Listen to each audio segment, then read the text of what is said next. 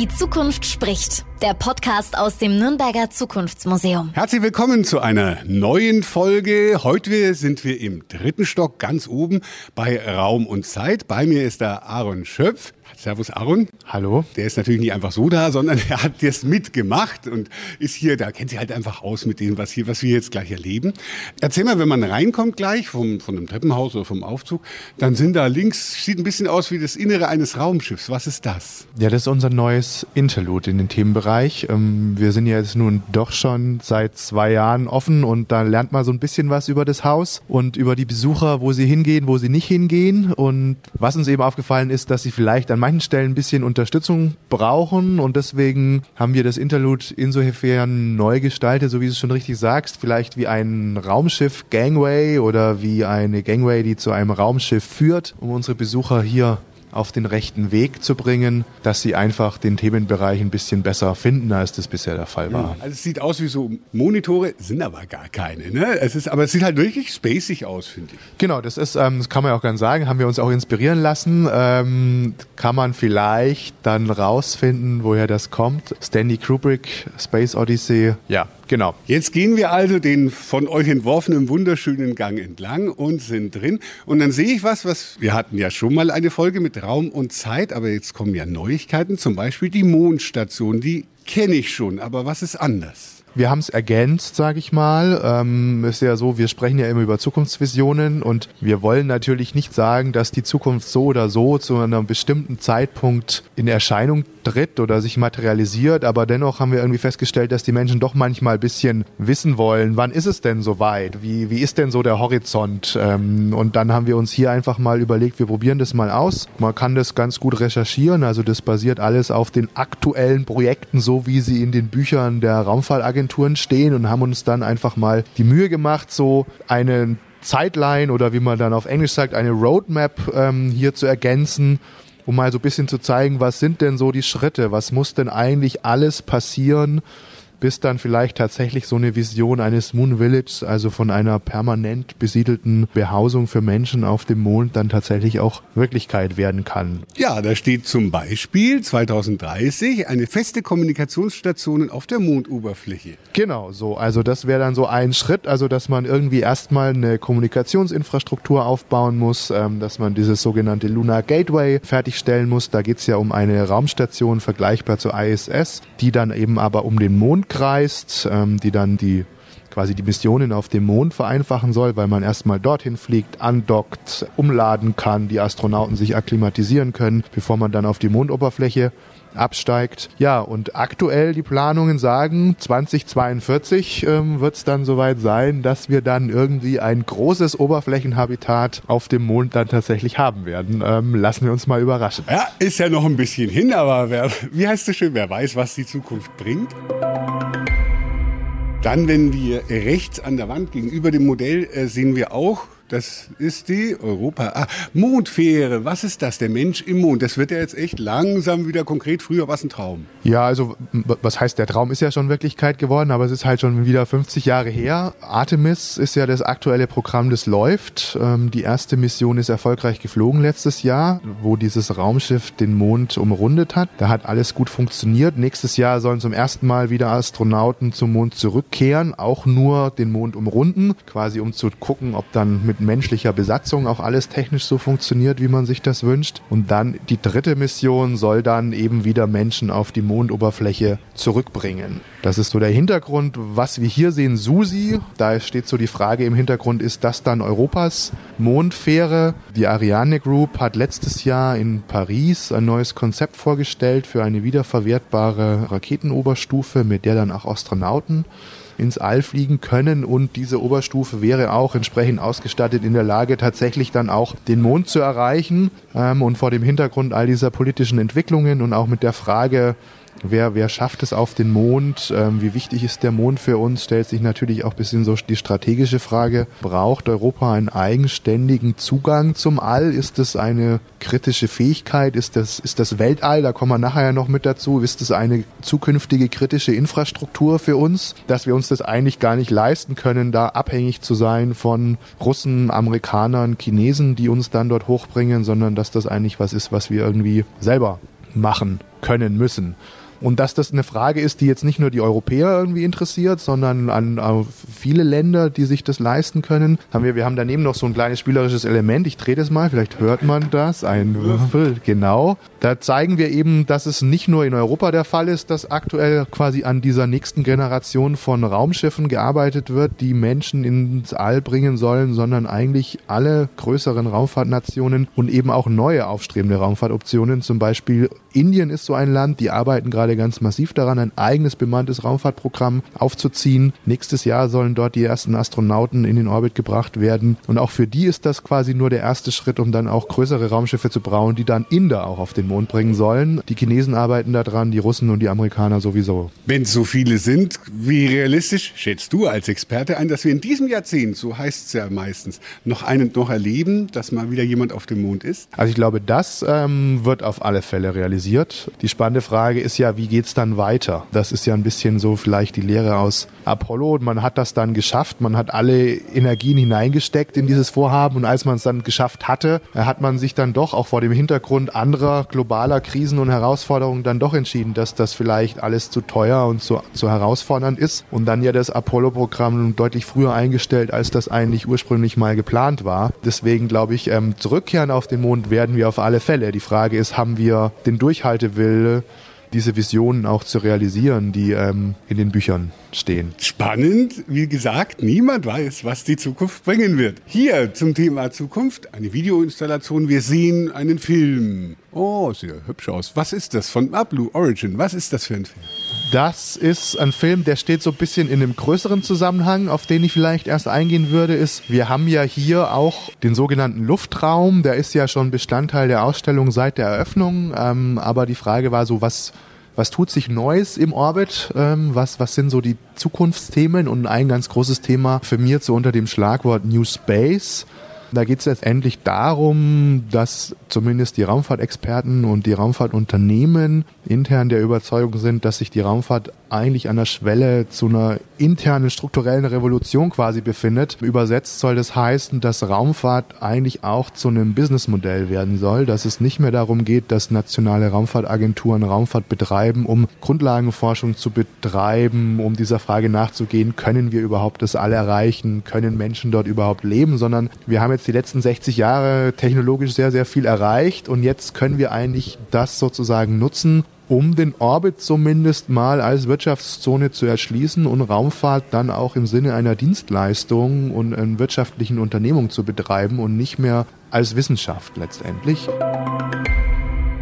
Und ein sehr schönes Beispiel, woran man das gut zeigen kann, wie das quasi funktionieren kann in Zukunft, ist die Frage, wie geht es eigentlich nach der ISS weiter? Also ähm, die internationale Raumstation hätte eigentlich schon nächstes Jahr in Rente gehen sollen. Jetzt hat man das verlängert, weil man noch keinen Nachfolger hat. Aber es ist ganz klar, 2030 ist dann Schluss. Dann wird die ausgedient haben und ähm, Schrott sein. Und es wird keinen national oder international betriebenen Nachfolger mehr geben, sondern es ist völlig klar für alle Beteiligten, für die NASA oder für die ESA, dass die Nachfolgeraumfahrtstation eine Priorität private Raumfahrtstation sein wird. Es ist halt noch nicht so ganz klar, von wem die dann kommt. Aber was heißt jetzt privat? Privat heißt ebenso wie unser Beispiel, das ist so ein Vorschlag von Blue Origin, die Firma von Jeff Bezos, ähm, der betreibt ja auch Raumfahrt, so wie Elon Musk nebenbei noch als Hobby. ist eben dieses Konsortium Orbital Reef, da ist eben Blue Origin dabei und noch ein paar andere Raumfahrtagenturen, dass die sagen, wir bauen dann so eine Raumstation im All und jeder, der dann unseren Dienst in Anspruch nehmen möchte, der kann dann da einfach sich einmieten entsprechend seiner Nutzungswünsche. Deswegen vermarkten die das auch eben als Gewerbepark mit gemischter Nutzung. Also soll heißen, ähm, aktuell gibt es so drei Nutzungsszenarien. Das eine ist Wissenschaft nach wie vor, das zweite ist Produktion im All und das dritte ist Tourismus. Und jeder, der dann halt entsprechend in dieser Sparte Zeit äh, buchen will, kann das dann auch buchen. Und die große Frage dahinter ist so, die ähm, Firmen versprechen das als große Demokratisierung, weil sie sagen, ich muss nicht mehr mir ein eigenes Raumfahrtprogramm leisten können, auch, keine Ahnung, Bhutan, die Mongolei, könnten sich dann einfach entsprechende Zeiten kaufen. Kritiker sagen natürlich, wir haben es hier eigentlich mit einer Monopolisierung zu tun und wir überlassen ähm, Privatunternehmen das All und die schaffen dort jetzt Strukturen und Bedingungen, nach denen dann alle anderen spielen müssen. Die aber noch einen hässlichen Arbeitstitel haben, Gewerbepark mit, mit gemischter Nutzung, ist ja total unsexy für Weltraum. Ja, aber das ist ja quasi nur wie das Format. Das heißt natürlich ganz Orbital Reef, also das ist sozusagen ähm, der eigentliche Titel, aber ich finde sozusagen dieser unsexy Titel, der beschreibt eben ganz schön, ähm, wie man sich dieses ähm, Geschäftsmodell dahinter eigentlich tatsächlich vorstellt, weil das ist es ja dann am Ende, wenn man es als wirtschaftliches Endeavor oder sozusagen als wirtschaftliches Vorhaben betreibt, dann braucht man ja ein Geschäftsmodell und dann ist eben das Geschäftsmodell Gewerbepark. Gegenüber einer der spektakulärsten Teile überhaupt im Museum, von der Decke runter hängt allerlei Zeug, sage ich immer natürlich. Es geht um Weltraum. Ihr habt einiges Neues aufgehängt und wollt neue Botschaften unterbringen. Erzähl mal, was ist jetzt Neues an der Decke? Wir haben ja hier unsere Weltraumschrottinstallation und ähm, vor diesem Hintergrund New Space, wirtschaftliche Nutzung, wird es einfach so kommen, dass sich die Aktivitäten im Orbit ausdehnen werden. So, so eine kleine Kennzahl ist immer bis 2019 ungefähr hat, haben die Menschheit so, ich sage mal, knapp 6000 Satelliten irgendwie in den Orbit geschossen. Allein in den letzten zwei Jahren waren es fast 5000. Und es gibt Hochrechnungen, die sagen, in zehn Jahren werden wir 60.000 Satelliten im All haben, weil eben so viele Unternehmen und Dienstleister in den Orbit drängen, dort ihre Satelliteninfrastruktur aufbauen wollen, um dann entsprechende Dienstleistungen ähm, oder Infrastruktur auf der Erde möglich zu machen. Was man da immer so klassischerweise nennt, ist sowas wie autonomes Fahren zum Beispiel. Ähm, also all diese Daten, die dort kommuniziert werden müssen, nicht in den Städten, aber quasi in der Fläche. Das kann eigentlich nur funktionieren, wenn eine entsprechende ja, Datenübermittlungsinfrastruktur im All dann sozusagen aufgebaut wird. Und dann stellt sich natürlich ganz drängend die Frage, wir haben heute schon ein Problem mit Weltraumschrott, wie geht es dann denn eigentlich weiter, wenn da noch mehr ähm, unterwegs ist? Und dann gibt es eben ganz spannende Ansätze in der Wissenschaft, die sich genau damit befassen und das versuchen wir hier so ein bisschen abzubilden. Und ähm, worauf du gerade eingegangen bist, das ist unser Roboter Caesar und das ist tatsächlich gar nicht mehr so Science Fiction, sondern relativ bald wird so eine Mission zum ersten Mal fliegen. Wenn ich sage, heute sind circa 12.000 Satelliten im Orbit, dann funktioniert nur noch ein Drittel. Aber die meisten Satelliten, die bleiben oben. Irgendein Telekommunikationssatellit, der in den 70ern mal gestartet wurde, der verrichtet seinen Dienst 15 Jahre im besten Falle, bis die Batterie leer ist oder irgendwo eine Elektronik durchbrennt und dann fliegt er dort halt munter weiter und stellt aber dann eine Gefahr für alle anderen Satelliten dar, die dort oben unterwegs sind. Und das Schlimmste sind ja immer Kollisionen. Und deswegen gibt es so einen Ansatz, On-Orbit Servicing nennt sich das das ist letztendlich einfach eine Wartungs- und Reparaturinfrastruktur ähm, im All aufzubauen. Und der Plan ist, solche robotisch ausgerüsteten Satelliten fliegen dann hoch, fangen dann Satelliten, andere Satelliten ein und reparieren die, tauschen irgendwie einen Treibstofftank aus, ähm, laden ein Update hoch, tauschen eine Platine aus. Man kennt es vielleicht, ich habe da nochmal drüber nachgedacht vorher. R2D2, das ist ja quasi so eine Vision aus der Science Fiction eigentlich, weil das sind ja eigentlich so Wartungs- und Service-Droiden und vielleicht der manche eine wird sich dran erinnern, es gibt so Szenen, ich kann jetzt nicht mehr sagen, aus welchem Star Wars Film, wo dann eben so ein Gefährt, so ein Raumschiff getroffen wird und dann muss dieser kleine Droide da quasi im Luftkampf da rausfahren und dann da schnell irgendwie wieder was zusammenlöten und zusammenschweißen. Im Endeffekt geht's eigentlich genau um so eine Vision, also dass wir robotische Systeme im Orbit haben, die dafür sorgen, dass die Dinge dort oben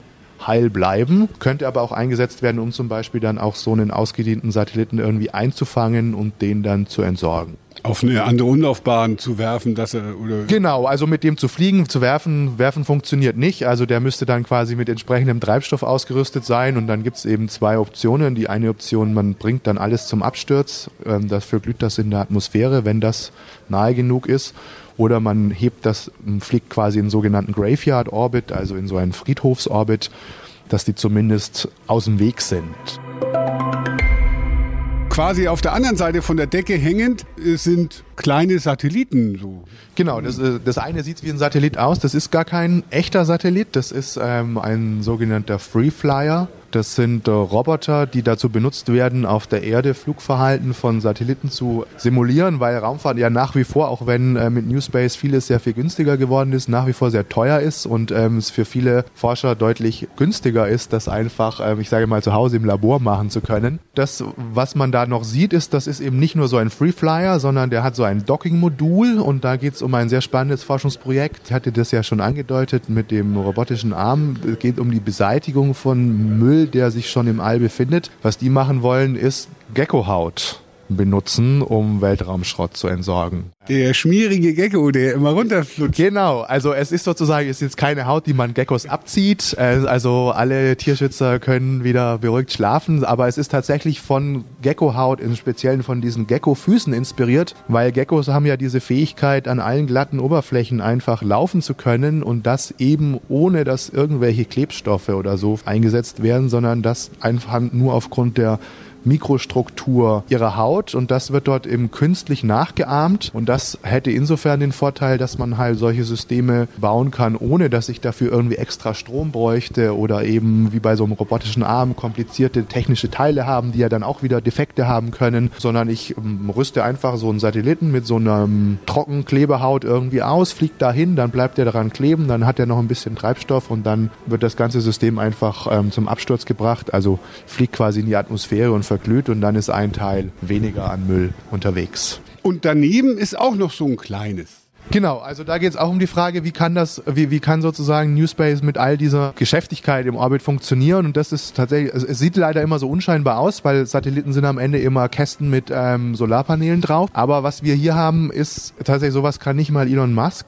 Das ist ein Satellit, das ist eine Weltpremiere. Das ist der weltweit erste Satellit, der die Fähigkeit hat, autonom im Orbit Formationen zu fliegen und zu halten. Und ähm, man muss sich das so vorstellen, bisher funktioniert Satellitensteuerung so, ich muss die per Radar von dem Boden aus ähm, kontrollieren und überwachen. Und wenn ich dann auf dem Radar merke, oh, der fliegt nicht mehr genau dahin, wo ich das möchte, muss ich dem vom Boden aus quasi einen Kontrollbefehl schicken und ihm sagen, flieg doch dahin oder dorthin. Bei dieser neuen Generation ist es jetzt möglich, dass man denen einfach nur noch eine Formation vorgibt. Die können untereinander kommunizieren und berechnen dann autonom selbstständig quasi, welche Bahnen sie fliegen müssen und nehmen dann auch selbstständig diese Bahnkorrekturen vor. Und das wäre natürlich mit dieser Vision, wir haben diese Megakonstellation, so wie Starlink, Elon Musk plant ja 40.000 Satelliten alleine in den Orbit irgendwie zu schießen, dass dann sozusagen eine automatische Kollisionsvermeidung in diese Systeme sozusagen integriert wäre, weil die miteinander sprechen, jeder weiß, wo der andere ist und das natürlich auch ein Weg wäre, diese Gefahr von noch mehr Müll im All in Zukunft ähm, deutlich zu minimieren.